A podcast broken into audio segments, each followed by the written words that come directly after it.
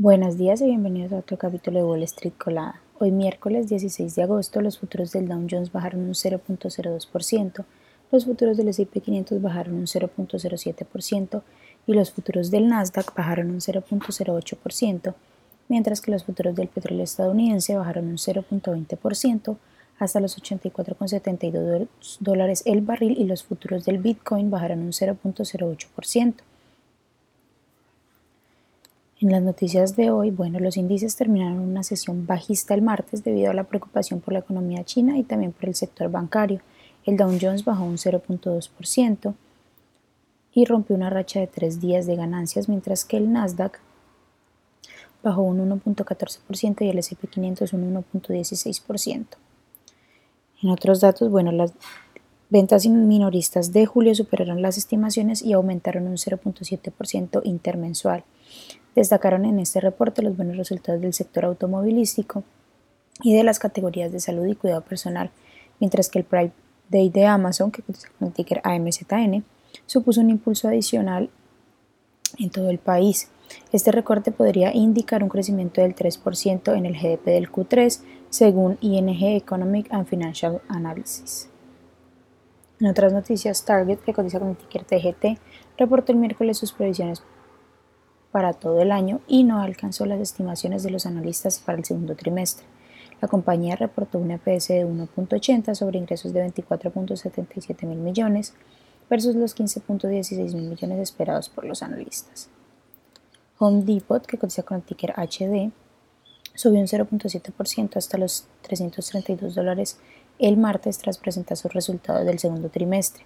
Sin embargo, en el reporte el director financiero mencionó que los resultados indican que los consumidores siguen siendo un poco cautelosos a la hora de abordar grandes proyectos de mejora del hogar y asumir un gasto mayor.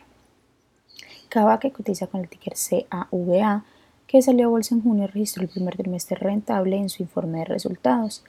La compañía reportó un EPS de 0.21 sobre ingresos de 6.5 millones. Las acciones subieron un 12% en el pre-market.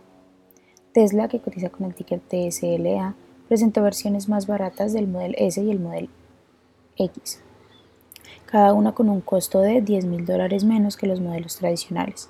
Las acciones bajaron un 2% tras el anuncio. Occidental Petroleum, que cotiza con el ticker OXY, adquirirá Carbon Engineering, una compañía canadiense de tecnología de captura directa de aire, en un acuerdo por 1.100 millones de dólares en efectivo.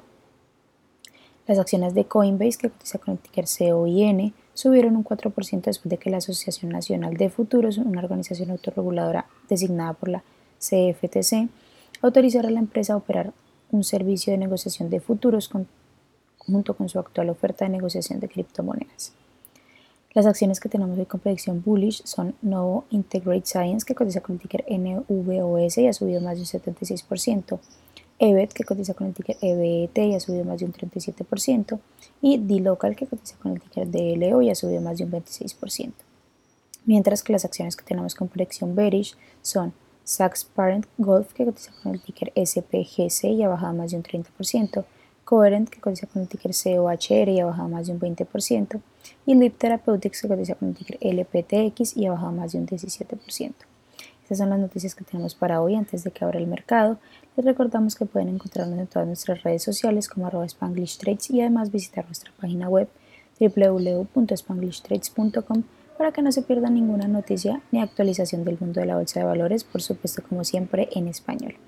Gracias por acompañarnos y por escucharnos. Los esperamos de nuevo mañana en otro capítulo de Wall Street Colada.